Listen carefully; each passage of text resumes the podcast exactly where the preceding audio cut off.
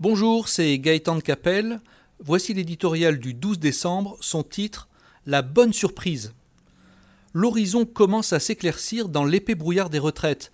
Après des mois de cacophonie, Édouard Philippe a fait œuvre de salut public en dévoilant enfin les contours de sa réforme au cours d'une intervention objectivement réussie.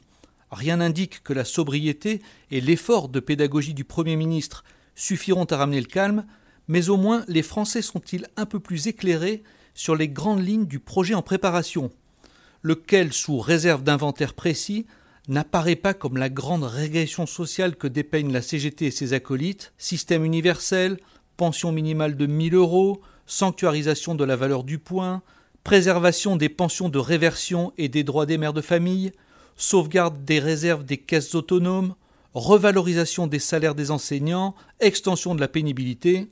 La question c'est plutôt de savoir où trouver l'argent pour financer tout cet arsenal. La tentation était grande dans la tempête qui balait la France de céder à ceux qui, des syndicats réformistes jusqu'à l'Élysée, jugeaient secondaire d'assurer l'équilibre financier des retraites. On nous parle de ligne rouge, c'est au contraire une bonne surprise, le Premier ministre n'a pas succombé à cette facilité.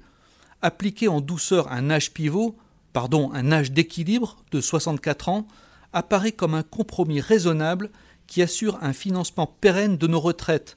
Et au passage, la France ne restera pas le seul pays au monde à ignorer plus longtemps les lois de la démographie. La réforme, enfin, programme l'abrogation des régimes spéciaux que plus rien ne justifie. Cette perspective et elle seule explique la paralysie des transports publics qui rend impossible le quotidien des salariés, des commerçants et des familles.